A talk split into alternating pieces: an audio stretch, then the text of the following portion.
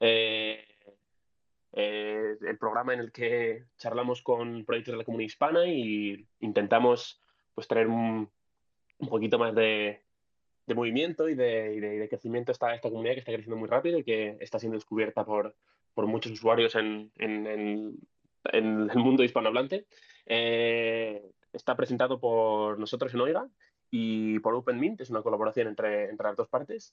Y antes de empezar, tenemos que decir, como siempre, que eh, vamos a hablar de tokens, vamos a hablar de diferentes activos digitales. Eh, esto no es ninguna recomendación, ni somos eh, consejeros financieros, ni nada por el estilo. Así que hacer vuestro propio research y tomar vuestras propias decisiones y consultar con un profesional. Em, entonces, en este primer, en este espacio de hoy tenemos a Pablo Correa, eh, Pablo tiene un track record importante en el mundo de los negocios. Eh, ha formado varias compañías, empezó en el .com, si no me equivoco, ¿no, ah, Pablo? Sí, sí, hace, hace, ya unos años. Y, es em, especialista en marketing y hace poco, en 2021, lanzó un proyecto de NFTs, pero creo que puede presentarse mejor él y que nos cuente más en lo que está haciendo y qué hace ahora. Hola, bueno, un gusto, un gusto conocerlos. Eh, poca gente todavía del mundo hispano, pero por suerte de a poco eh, irá creciendo.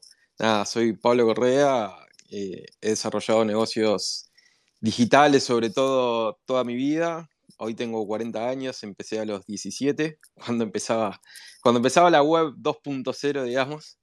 Y a partir de ahí he desarrollado distintos negocios en el mundo digital, en el mundo del marketing digital y últimamente en el mundo inmobiliario, nada que ver, un mundo eh, más tradicional, pero también aplicando mucho de lo que es el marketing digital.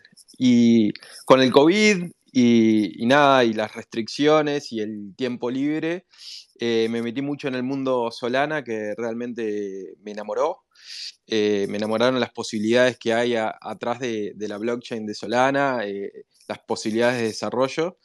Y bueno, metiéndome en la comunidad, eh, integrándome a, la comunidad de los Dictionary Type Academy, eh, nada, conociendo a Monolith y a, muchos de, sus integrantes, decidí que quería hacer un proyecto en la comunidad y nada, y así fue que, surgió Spaceheads como, como un proyecto que distinto, eh, trabajando no solo el arte, sino pensando en, mucho más allá del arte, que es lo que, es la posibilidad, una de las grandes posibilidades que, da Solana y, las posibilidades de desarrollo que son muy superiores a, otras blockchains, digamos.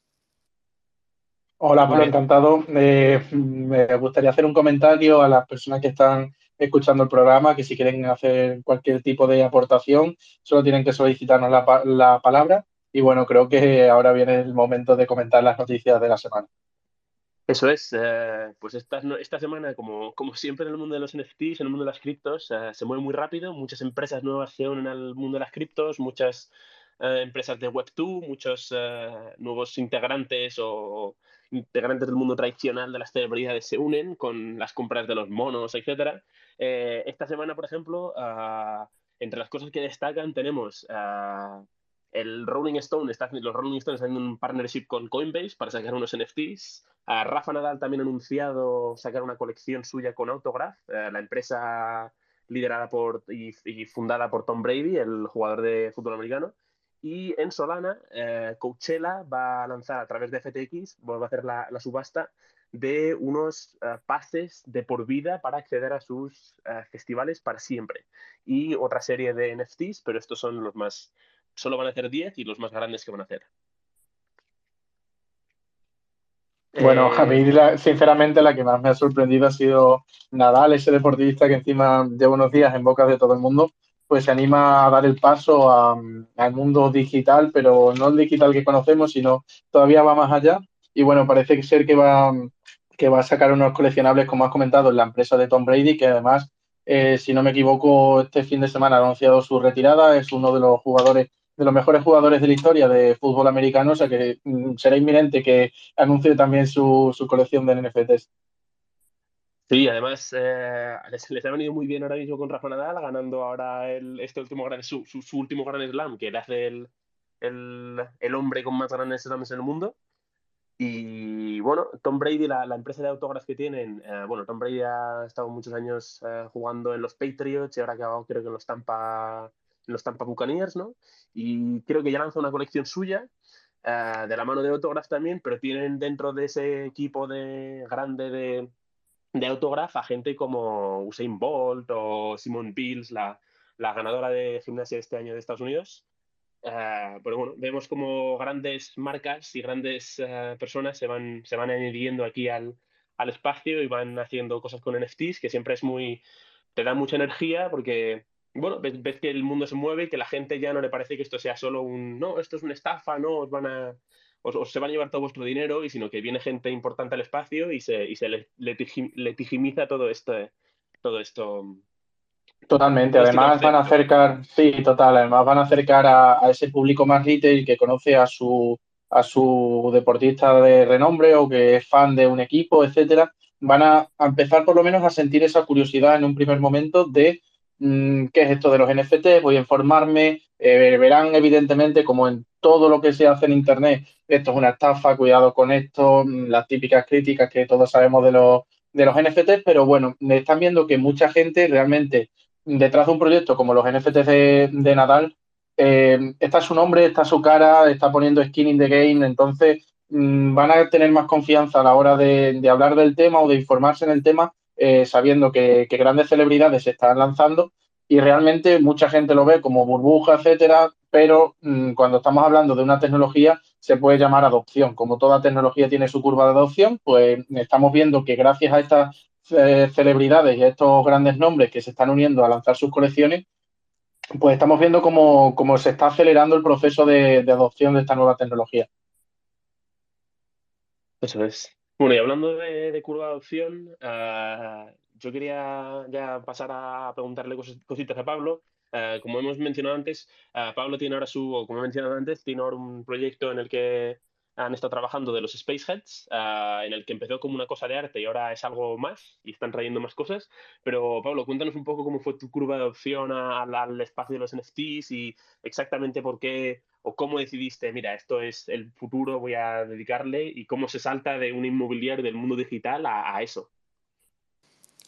Bueno, eh, principalmente fue investigando nuevas cosas para, para desarrollar, digamos. O sea, eh, a mí me hace acordar eh, el momento de Solana cuando tenía 17 años y el momento web, donde estaba como todo para hacerse. Y, nada, las posibilidades de Solana realmente son, son infinitas. O sea, el que los costos de las transacciones sean residuales permite hacer cosas que, en Ethereum, por ejemplo, son, hoy son inviables, a no ser que, uses un Layer 2.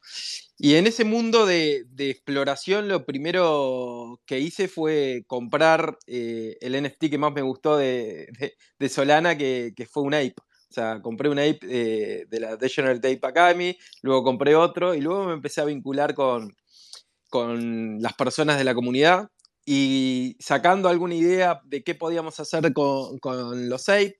Eh, acá en Uruguay somos muy, muy fan del fútbol, yo soy muy fanático del fútbol. Se me ocurrió la idea de, a, uno de mis Ape ponerle una camiseta de Uruguay. Y entonces con, unos chicos de, diseño que trabajan con nosotros, eh, nada, le pedí que, que, si me ayudaba a, a poner una camiseta de Uruguay a, un Ape y a partir de eso surgió una movida, de esto te estoy hablando en agosto del año pasado, donde en tres días hicimos 250 camisetas de fútbol para, la comunidad de, los Ape. Eh, y nada, y eso me hizo vincularme mucho al mundo de, los Ape y, obviamente fue mucho trabajo, trabajo gratis que hicimos. Eh, y, se me ocurrió la idea de que, nada, que nosotros teníamos las posibilidades de, poder desarrollar nuestro, nuestro proyecto. En ese momento era un momento de, mucho auge de Solana, sobre todo en agosto, cualquier proyecto que salía era sold out eh, inmediatamente, más allá de, qué se hacía o qué no se hacía, eran muchas copias que ahora nuevamente ha vuelto, ha vuelto esa, esa ola de, las copias que realmente no le veo sentido, pero, pero nada, hay gente que, que busca hacer eh, el dinero fácil y rápido y, los proyectos a veces por, las celebridades empujados a, comprar que, suben y bajan inmediatamente.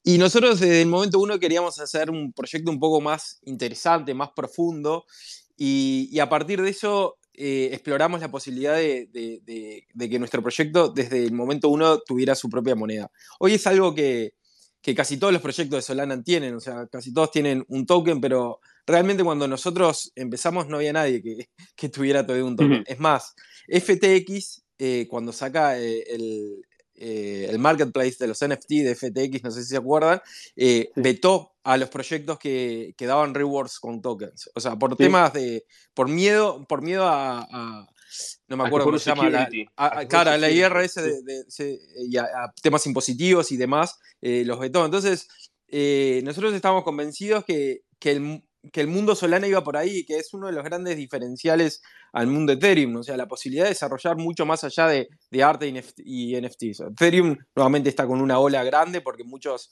famosos han comprado por Apes, eh, Neymar, el último que me acuerdo, eh, pero todos los días sale algún famoso. Pero en Solana se pueden y se deben desarrollar más cosas, o sea, los proyectos pueden ir mucho más allá. Entonces, eh, desarrollamos primero una hackathon, de ideas. Muchos artistas, yo en Uruguay tengo muchos contactos con, muchos artistas, muchos artistas eh, planteando ideas en una hackathon en la cual participaron 30 artistas que se hicieron 90 ideas y dentro de esas eh, ideas y, en, conversación con el equipo, elegimos Spacehead por, el equipo de arte primero y después por la idea de, que podíamos desarrollar un nuevo mundo. O sea, la idea siempre atrás de Spacehead fue tener desarrollar una economía propia, tener un mundo propio a través de un token propio. Y, en ese momento, si hablaba con, con, los, eh, con muchos de los referentes de, Solana, te, decían, ojo con desarrollar un token, ojo con la idea de un token, pero, pero viste que en este mundo todo cambia rápido. O sea, pasamos de que de tener miedo a desarrollar un token a que ahora, bueno, ahora ya pasó un poco la moda, pero hace dos meses eh, se pusieron de moda lo, el gambling, o sea, y los NFT vinculados al gambling. O sea que es mucho, todo muy rápido y, todo cambia mucho. Entonces, eh, quizás nuestro, nuestro principal problema fue que, que nos, nos, tomamos demasiado tiempo para, para desarrollar las Spacehead, porque realmente queríamos que las Spacehead fueran un símbolo que, que quien comprara eh, la, pudiera llevar con orgullo y la pudiera usar como foto de perfil en Twitter. para eso, claro, con un PSP. O sea que el arte para nosotros era importante. Y para eso desarrollamos decenas de, de traits distintos y muchas bases distintas. Si ustedes entran a, algún gallery de Spacehead, van a ver que cada Spacehead aunque tenga, aunque tenga traits similares, se ve distinta, porque tiene muchas bases, ojos distintos, o sea, cada, cada raza tiene 10 pares de ojos, 10 pares de boca, 10 pares de orejas, 10 pares de narices, y eso hace que cada uno se vea distinto, principalmente para mejorar lo que veíamos. Por ejemplo, en los apes, eh, en el Legendary Academy, hay muchos apes que se ven muy similares. Otra de las cosas que queríamos eh, también cuidar es que cada Spacehead uno se puede identificar con las Spacehead, o sea, que que no sean burlonas, o sea, que cada Spacehead eh, tenga una identidad de, de quién la compra y que cada Spacehead pueda, cada uno de, de nuestros holders pueda sentirse identificado con ese Spacehead. Y bueno, eso fue la parte de arte. Y otra de las cosas que cambiamos, que también hoy con el diario del lunes, como decimos acá, quizás, mm. eh, quizás no jugó en contra, pero fue la de no mintiar las Spacehead de entrada sino usar contenedores. Y para eso usamos cápsulas. Eh, y las cápsulas lo, que permitieron fue en, eh, poder sacar eh, una versión de NFT primero que, y con eso financiar el proyecto y dedicarle muchos más recursos al proyecto para las Spacehead finales. Porque ¿qué pasaba? Una de las cosas que, que hasta hoy sucede es que muchos proyectos hacen una versión rápida de su arte invierten más que nada en pagarle a influenciadores para que hagan pump del proyecto, pero después recaudan los fondos y se van y ya no hacen más nada. Entonces nosotros queríamos que la mayoría de los fondos que se recaudaran fueran, o sea, fueran reinvertidos en el proyecto, porque realmente yo tengo la suerte de, tener otras empresas y, no estar acá por el dinero, sino porque me gusta desarrollar cosas y, veo a Spacehead como, como una plataforma para desarrollar muchas cosas. Entonces, en Spacehead, la historia que desarrollamos es que hay un mundo que es un mundo donde hubo problemas y, eso lleva a que el planeta esté por destruirse. Entonces las especies se unen formando una confederación con las distintas especies, con distintos eh, orígenes, digamos, y lanzan cápsulas al espacio en busca de un nuevo mundo. Esa fueron la, la, historia atrás de SpaceX. En una primera etapa fueron 888 cápsulas que se vendieron todas y ahora estamos en una segunda etapa de 3.000 cápsulas. Esas cápsulas todavía están en venta. Están sin abrir. Pero sin abrir. están, están sin, o sea, hay cápsulas minteadas y cápsulas sin mintear. Ahora vamos a lo de la apertura de la cápsula.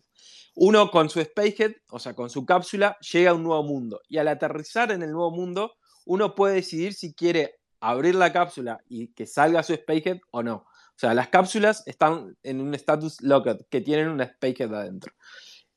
Tú puedes abrir la cápsula y la cápsula pasará a un status open, o sea, la cápsula es un NFT y te llegará un Spacehead que evoluciona a tu Spacehead final. Eso porque una de las, tantas cosas que hicimos nosotros que, no se ven, pero nada, hay gente de la comunidad que, sí lo ha apreciado, es en un momento surgió el sniping de, NFTs por una, un error que tenía el Candy Machine 1. Eh, yo fui uno de los que alerté de ese error a, a los, a los Trash Panda, que, a los desarrolladores con los Trash Panda. Nada, y en los Trash Panda, que, que es la colección hermana de los Degenerate Ape Academy, se hicieron bots para snipear, porque en la Candy Machine vos podías saber cuándo venía qué NFT.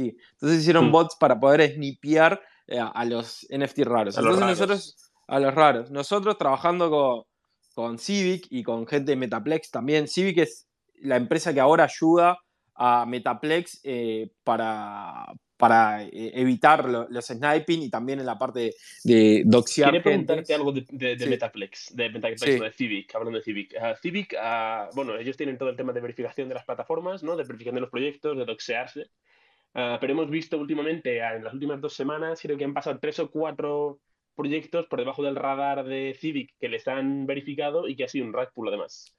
sí, es que, a ver, Civic es enorme, que, el que está atrás de, de Civic no lo conozco personalmente, nosotros llegamos a Civic buscando eh, ayuda para lo que queríamos hacer, que era evitar el, eh, sniping y, colaborar con nosotros.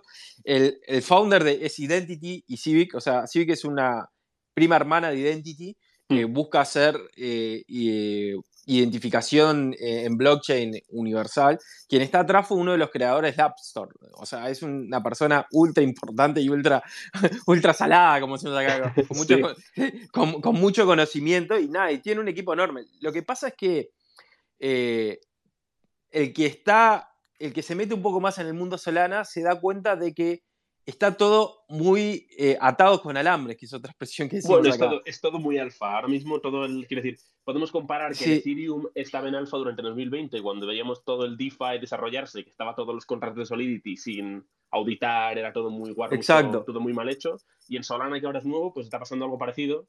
Ah, Hoy estamos exactamente. Eso es, justo. Y, y tú has mencionado antes el tema de la equivalencia entre, bueno, es que ahora en Solana estamos viendo como los proyectos te vienen, te hacen el, rack pool o te hacen el, cash grab y lo que sea. Eso se vio en Ethereum en, pues, cuando tú empezaste en, Solana, por agosto, por julio, muchos proyectos se lanzaban en Ethereum con grandes campañas de marketing que hacían un sold out porque era nueva tecnología y desaparecía un montón de gente y había un montón de dinero moviéndose. Y eso es lo que estamos viendo ahora mismo en Solana, porque es más barato, porque tiene menores fees y porque, bueno, estamos viendo el mismo, la misma evolución de ese mercado, ¿no? Sí, y aparte, lamentablemente, para mí, eh, los, marketplaces, los marketplaces también han sido muy permisivos. Justo oh, ahora recién, esta, esta última semana, eh, Magic Eden, que hoy es el marketplace más grande de, Solana, antes era Solanart, hoy es Magic Eden, dijo que iba a tomar eh, precauciones como hasta tener una videocall con, con, con quienes participaban de su Launchpad. Porque Magic Eden, por la cantidad de gente que los visita, hoy estar en, un Launchpad de Magic Eden es casi sold out inmediato. O sea, es así de, así de, potente. Fue otra de, la, de nuestros errores, digamos, que no quería haber usado en su momento el, Launchpad de, Magic Eden y hacer nuestra propia tecnología. Pero, pero está todo muy, de nuevo, muy, muy atado con alambres en todo, desde los smart contracts hasta eh, eh, los códigos que se utilizan, los códigos Metaplex. Metaplex, nosotros estamos en contacto con ellos, están sacando una versión 2 ahora de todos sus mm. contratos y de todo su sitio. Eh, Olaplex también está, está evolucionando. Entonces, eh, nosotros, el seniority de repente de nuestro equipo, yo tengo uno de de, de mis socios, el CTO, Diego, tiene más de 20 años de, trabajo como CTO en, empresas americanas y, todos los devs nuestros tienen mucha experiencia, eh, nos hace muchas veces ser mucho más precavido que quizás sería alguien que está más por la plata. O sea, nosotros realmente cuidamos qué queremos hacer y qué no. Con el marketplace que estamos desarrollando hace meses que estamos trabajando y, queremos usar los contratos de Metaplex, pero también te da miedo. Y toda esta exploración mm. nos ha llevado a hoy eh, que es una curva de aprendizaje, tener los conocimientos para desarrollar nuestros propios custom programs, que, que realmente no hay, no hay conocimiento, o sea, eh, no hay, si tú vas al mercado y querés contratar un desarrollador Rust con eh, experiencia en Solana, no existe, o sea, no hay, no hay disponible. Eso, te lo puede decir Marcos, que es nuestro lead tech en, en Oiga, que ahora mismo tenemos otros dos programadores, uno de ellos es Rust, Marcos, bueno, si quieres tomar la palabra, Marcos, mm. creo que Marcos eh, tiene algo de experiencia, aquí está, algo de experiencia en Solid, experiencia en Solid, etcétera, pero RAS dice, no, ya, eh, es, complicado. Y el desarrollo que tenemos, eso es. Sí, sí, sí, o sea, no tiene, no tiene nada que ver. Eh, yo, sé, yo sé programar en Solidity, de hecho, eh, está programando un, año ya casi en Solidity y es súper fácil, la curva de progreso es, de aprendizaje es muy rápida, ¿no? Eh, porque es muy parecido a JavaScript o a otros lenguajes de programación, ¿no? Pero luego está, en cambio, para programar en Solana es con Rust, que mm, es un lenguaje medianamente joven y, es muy de bajo nivel, ¿no? Y es, es, complejo, es, complejo hacerse a él. Y yo, por ejemplo, los, los desarrolladores que están con nosotros trabajando en nuestra plataforma, eh, hemos ido aprendiendo sobre la marcha, ¿sabes? O sea, porque encontrar a alguien que supiese Solana era muy complicado. Entonces dije, bueno, voy a coger eh, gente de mi equipo que sé que aprenden rápido, que, que son capaces de formarse rápido y nos ponemos juntos a aprender cómo se hacen contratos en Rust. Así que sí, sí, eh, son un rara avis ahora mismo eh, encontrar a alguien que sepa programar en, Solana eh, contratos bien hechos. Sí, mira, nosotros parte de, lo que de lo que hicimos, Diego, eh, hace, hace, mucho que, trabajamos CTO, eh, encontramos una empresa de Uruguay, de, de, devs de Uruguay, que querían hacer eh, el pasaje a aprender Rust y, nada, y no solo Rust, sino cómo funciona Solana, los custom programs de Solana y la lógica de, los programas que, que también es hay que aprenderlo y entenderlo para poder hacer cosas a, otro nivel. Y nada, y hoy tenemos un equipo de, cinco devs que, están dedicando muchas horas, que son horas que, de repente la comunidad no ve, porque son horas de aprendizaje y de, pruebas y error, que, nada, que cuando, llegas a, a, la curva de aprendizaje, el otro día en una call con, con uno de los devs me decía, quiero desarrollar un juego. O sea, ya, claro, ya quería, quería que las spaces tuvieran, eh, tuvieran inventar y, claro, y ya viste, las ideas empiezan a volar a, otro nivel, pero bueno, es todo de a poco, todo lleva muchas horas y muchas pruebas, pruebas y error. Eh, los Trash Panda eh, están, en Pit de Panda, el, el seudónimo, digamos, están desarrollando protocolos para juegos, pero está todo muy, muy en pañales y cuando programadores senior, ya que, empiezan a entender las cosas, las revisan, dicen, mm, quiero hacerlo de cero. O sea, ese es hoy el problema, entre comillas, que estamos teniendo nosotros es que muchas de las cosas que vemos no tienen la calidad que los devs que están trabajando conmigo eh, les parece suficiente. Entonces, hacerlo de vuelta implica mucho tiempo. Obviamente, a la larga, como yo digo, yo siempre pienso en el long term del proyecto, a la larga eso va a tener sus réditos y sus frutos, pero como el hype es importante en los proyectos, bueno, hoy pasamos por una etapa donde obviamente el hype pasa y, hay que esperar a que tengamos estos desarrollos y los podamos poner live para que la gente ¿no? vuelva a confiar y creer en lo que estamos haciendo. O sea, nosotros estamos acá para para muchos meses o, muchos años si se puede, ¿no? Pero hay otros que hacen las cosas rápidas, copy-paste, y buscan el dinero rápido y hacen promesas que después nunca van a cumplir. Y, nada, y eso de a poco creo que, como decías, como en Ethereum se fue curando, en Solana también se va, se va a ir curando y, la gente va a ser eh, más perpicaz en entender qué proyectos realmente están trabajando para el long term y cuáles no. Sí, además, ah, con, todo esto vendrá más gente, vendrán más, ahora es lo que está pasando, ¿no? Eh, se, caen las monedas o dicen que estamos en el cripto invierno, pero más desarrolladores, más emprendedores, más gente se va uniendo al espacio, esa, esa cifra sigue, siendo sigue aumentando. Pero muchos, algunos de los problemas, o muchos de los problemas que vemos es que la estrategia de marketing principal de este mercado es el, es el FOMO y es el hype puro y duro. Es we're all gonna go to the moon y vamos a ser todos millonarios mañana con una inversión de 100 euros. Entonces, ah, y la gente... Sí, tengo un comentario sobre eso después. Dale, dale, sí, adelante, adelante.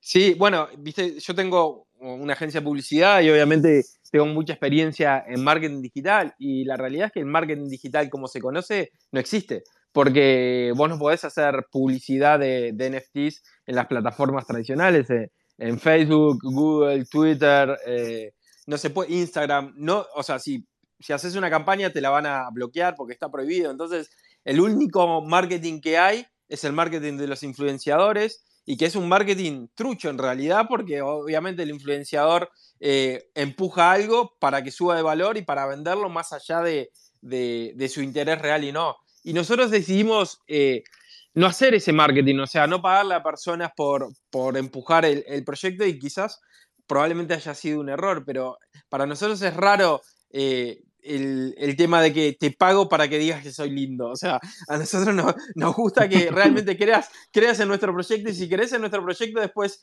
trabajamos en hacer promociones o en hacer giveaways o cosas de esas, pero, pero nos ha resultado difícil eh, el mantener el hype. Y pese a que eh, nuestro principal eh, comprador es, HFP, HFP, que es uno de los principales compradores de, de NFT de Solana, Monolith, el founder de, de, de los Ape Academy eh, compró y, tuiteó que compró, Big Brain eh, compró y tuiteó que compró, pero, pero es difícil, o sea, eh, sin, pagarle a las personas y hacer una, una, burbuja, es difícil mantener un hype grande en un proyecto. Yo creo que a la larga igual, quienes desarrollen y hagan cosas, eh, la gente va a venir sola y la usabilidad de lo que uno desarrolle, que esté más allá del arte, para mí el arte tiene que estar bueno también, porque es una de las grandes promociones que tienen los NFT, es el arte, eh, va, va, va, a ayudar a que los proyectos que, que, trabajan más al final sean los que tengan éxito y los otros van a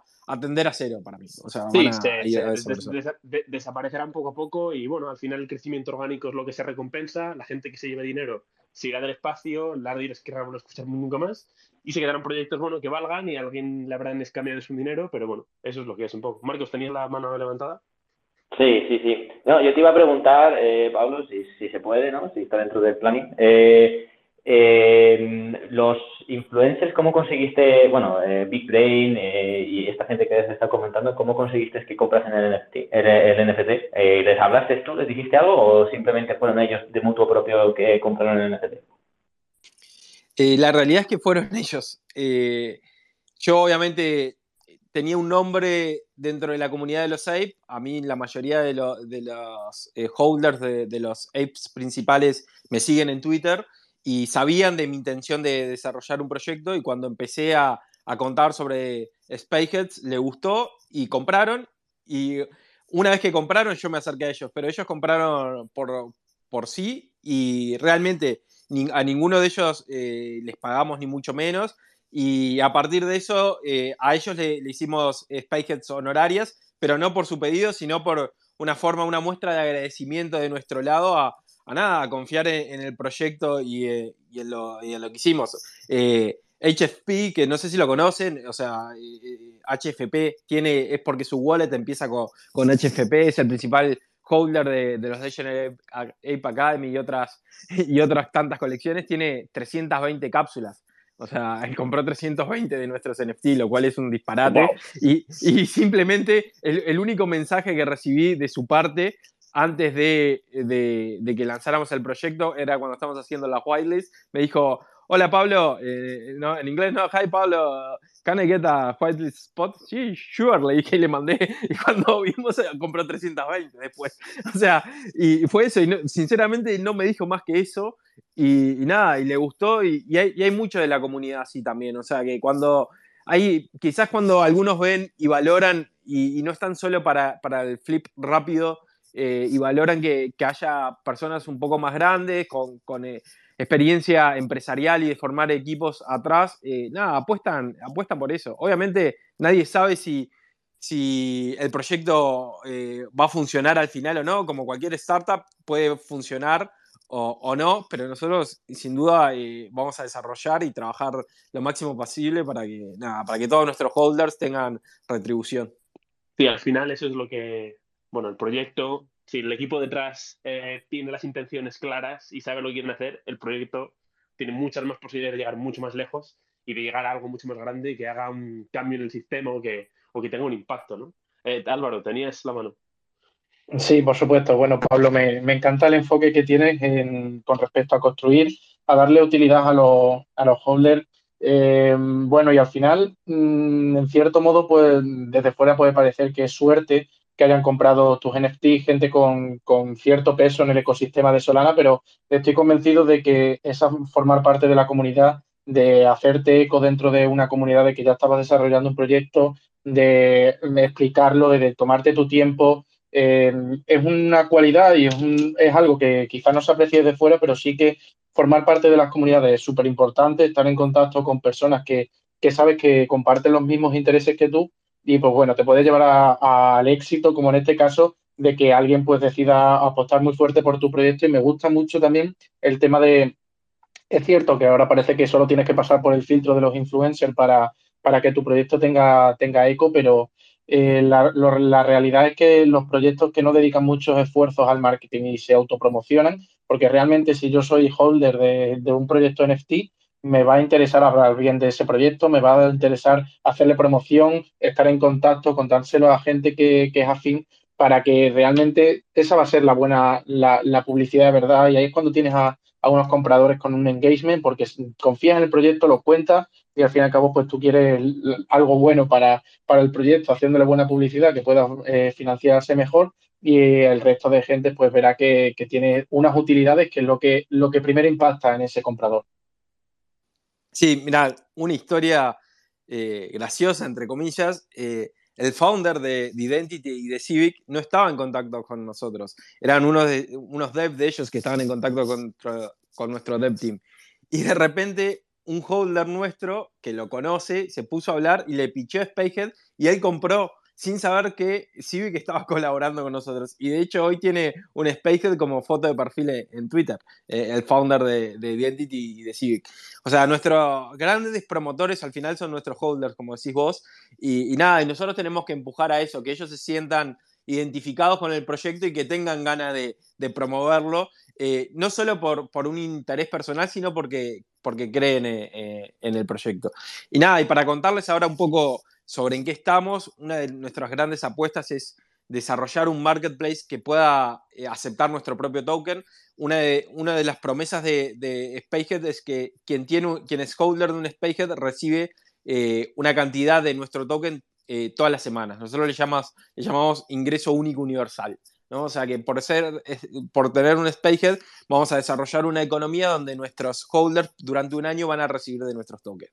Lo que pasa es que ese token para, hay que darle utilidad y la forma de darle utilidad es un marketplace. Dado que en nuestro marketplace nosotros vamos a poner en venta a, eh, cambio de, nuestro token que se llama Heads nuevos NFTs. Y eso nos permitirá que tener Heads, o sea, tener nuestro, nuestro token tenga un valor más allá de del simple valor eh, dólar que, se da hoy por, nada, también especulativo y con los eh, liquidity pools. O sea, la idea es eh, que nuestro, nuestro token head sea realmente útil para comprar otras cosas. Y desarrollar ese marketplace con un token que, sea un token privado, digamos, nos permite también la, la, posibilidad de mañana hacer acuerdos con otros proyectos que también tienen sus propios tokens y permitirles que puedan eh, interactuar con ese token en nuestro marketplace. Que es algo que los otros marketplaces, los marketplaces que, que, están hechos para hacer un marketplace, no tienen interés, o sea, porque ellos ganan con soles, no quieren ganar en otros, en otros tokens. Entonces,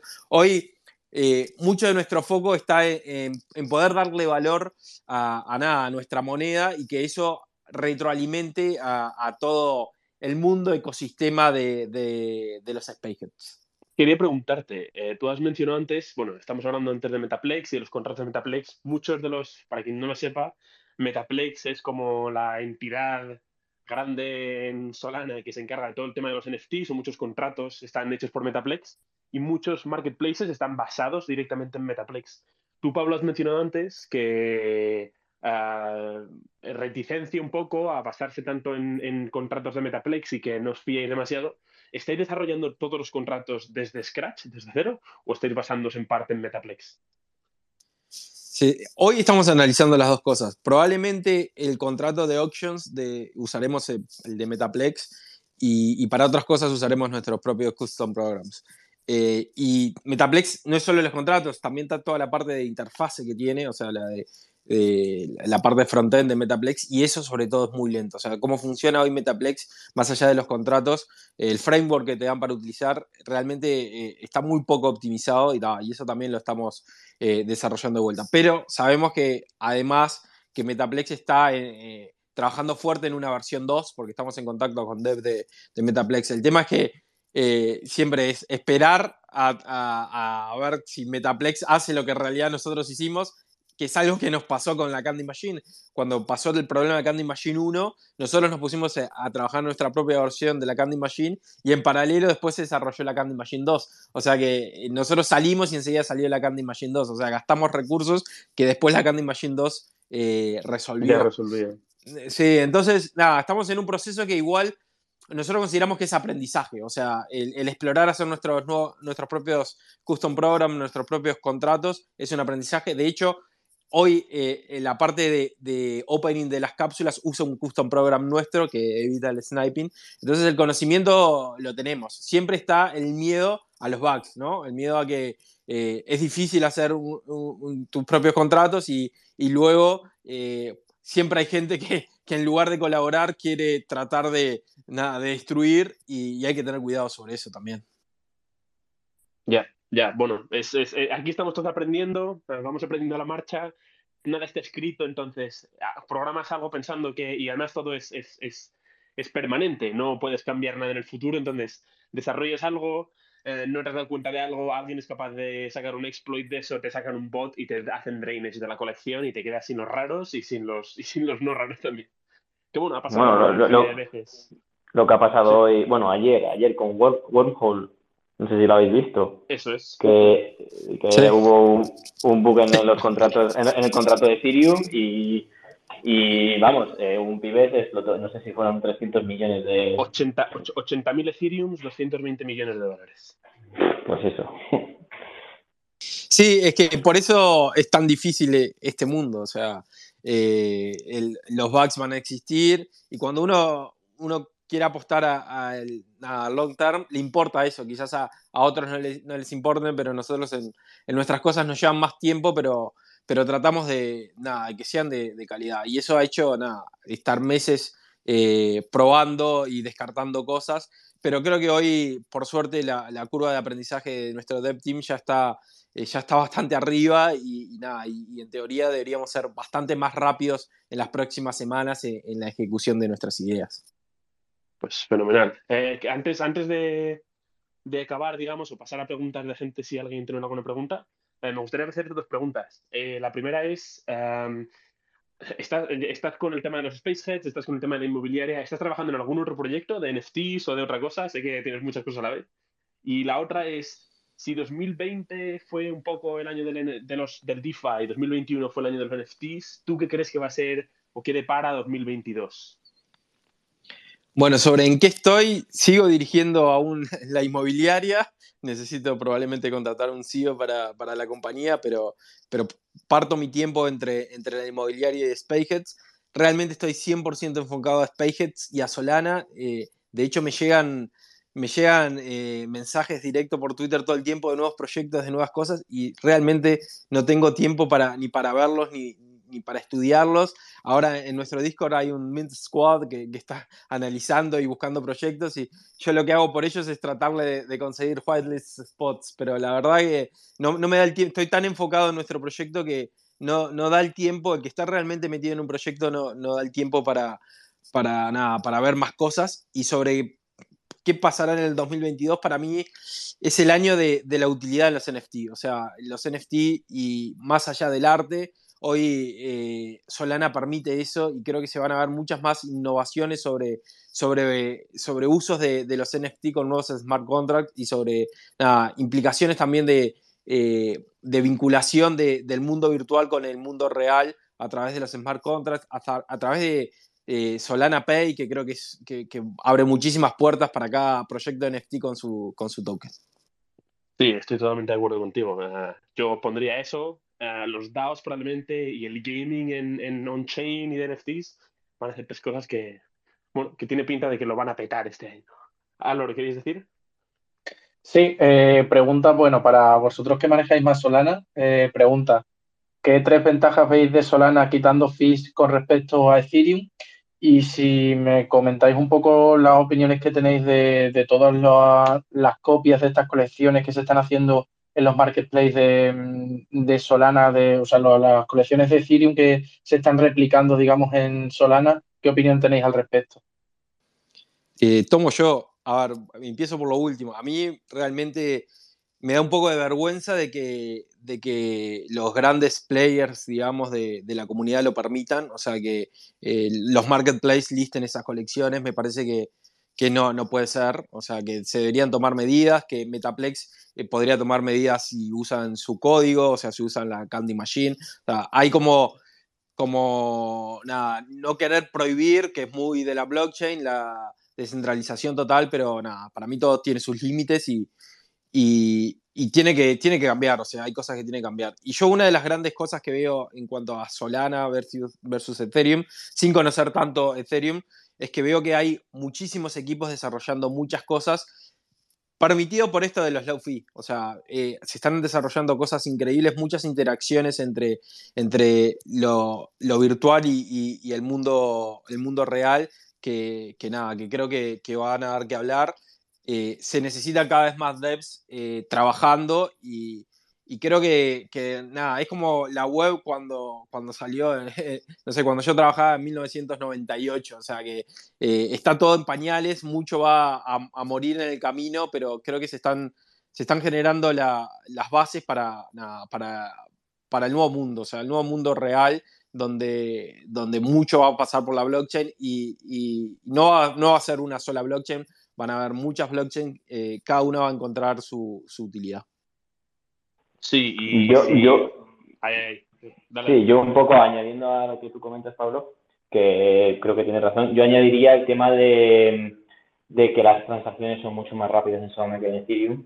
Eh, eso también abre, abre puertas a desarrollos distintos de los que se pueden ofrecer en Ethereum y al final, si tú quieres estas cosas, tienes que irte a un layer 2 en Ethereum, como Polygon, que deja de ser igual de eh, deja de estar igual de descentralizado que lo que podía ser Ethereum o lo que es Solana, ¿no? Entonces, yo creo que Solana lo que consigue al final es, eh, manteniendo un layer 1 y siendo descentralizado, eh, este, conseguir low fees y, y transacciones mucho más rápidas. Yo creo que son los dos grandes puntos que tiene Solana respecto a Ethereum. Sí, y, si puedo añadir, y esto seguro que Marcos lo sabe decir, lo sabe explicar mejor que yo, a pesar de que Rust es más complicado y hay muchos menos de devs de Rust y es un programa mucho más complejo, uh, Solana lo que te permite es hacer todos estos contratos y dejarlos ya prehechos para quien sea sin necesidad de ah, tener que meterte un contrato entero con Solidity. Solana te permite coger fragmentos de programa, ¿no? Si no me equivoco, y ejecutarlos en tu, catch, en, tu propio contrato sin necesidad de, bueno, tengo que hacer todo el contrato entero, aunque lo saques de OpenZeppelin o uno de estos que provee contratos, y te permite utilizar, pues eso, muchas cosas que ya están codeadas que no te necesitas tú ponerte otra vez a hacer hardcoding de, de, otra, de otro cacho de código. Genial. Como ya os digo, al final tienes que tirar por algún lado y te especializas un poco más o estás más atento a las noticias de, alguna red y la verdad es que Solana la tengo más dejada de lado y siempre, siempre se aprende de, las diferencias y bueno, como hacemos estos space para aprender, pues yo creo que si Tomás quiere comentar algo al respecto, si no, no sé si tenéis algún comentario más. Bueno, uh, decir lo último, que en, esta, en esta onda también, que al final no, hay, no va a haber una layer o no va a haber una blockchain que gane ninguna otra. Ahora mismo Ethereum tiene mucha, vale lo que vale porque tiene muchas dApps puestas encima. También es verdad que Ethereum se está politizando mucho, que muchos inversores institucionales grandes están empezando a tener posiciones grandes en carteras muy fuertes pues, de bancos y, y cartera tradicional. Entonces, ellos consiguen tener movimientos mucho más grandes. Ahora los movimientos que vemos en Solana muchas veces no son tanto por movimientos de capital, sino que son más por problemas de la red o por, eh, o por movimientos de Bitcoin, que es, digamos, la moneda más politizada en términos y que con lo que se mueve o con lo que va y viene todo eso. Pero al final probablemente tengamos un, una mezcla de muchas cadenas para diferentes cosas. Como ha mencionado Marcos, Solana es muy rápido, pero a lo mejor es menos fidedigno para ciertas cosas que, eh, que Ethereum. Entonces, si utilizan una interoperabilidad eh, como un wormhole, el que hackearon el otro día, pero si utilizan ese tipo de tecnología, pues son capaces de poner una transacción de dinero por un sitio y una transacción de assets por el otro. Para, pues uno necesita rapidez, el otro simplemente necesitas uh, storear ownership y bueno, eso. Y además, cada uno como está basado un poco en su principio, Marcos el otro día me comentaba un poco que como Ethereum está basado también en, en, la, en la IVM, pues que tiene más posibilidades también a lo mejor en el futuro de tener más interoperabilidad con otras redes que se basan también en EVM. Así que bueno, es siempre un, avance constante de la tecnología y ahora mismo, pues como dicen aquí, we're early. Así que bueno, seguiremos trabajando y vamos a ver a dónde llega, ¿no? Y bueno, si creo que eso es todo por hoy. Si alguien uh, tiene alguna más pregunta más o Pablo, ¿quieres uh, comentar algo más antes de que cerremos? No, nada, muchas gracias por, por la invitación y, y, a las órdenes. Eh, no los conocía, un gusto conocerlos y sigamos en contacto. Pablo, sí, muchísima suerte en tu proyecto, totalmente, que vaya igual de bien como, como hasta ahora y la verdad es que hemos aprendido muchísimo de tu experiencia. Eso es, pues uh, muchísimas gracias Pablo por todo, muchas gracias por venir, estaremos en contacto seguro, ahora ya nos conocemos y estamos aquí en este, en este mismo mundo peleando con el mismo cacho de código, ¿no? Y Totalmente. Pues ha sido un placer, uh, muchísimas gracias por venir todos a este episodio 4 de Niftyverso. Um, bueno, eh, esto va a estar nos vemos la semana que viene. En, en SoundCloud, ¿no, Álvaro? Sí, en bueno, en Spotify lo subimos en todas las plataformas. Spotify, en iVoox, ya lo tenemos que ver prácticamente en todas las plataformas. Y bueno, pues el jueves que viene nos vemos a la misma hora, a las 7, en el space de Oiga y OpenMint. Eso es. Muy bien. Pues saludos, adiós. Un saludo. Chao, chao. Adiós. Adiós.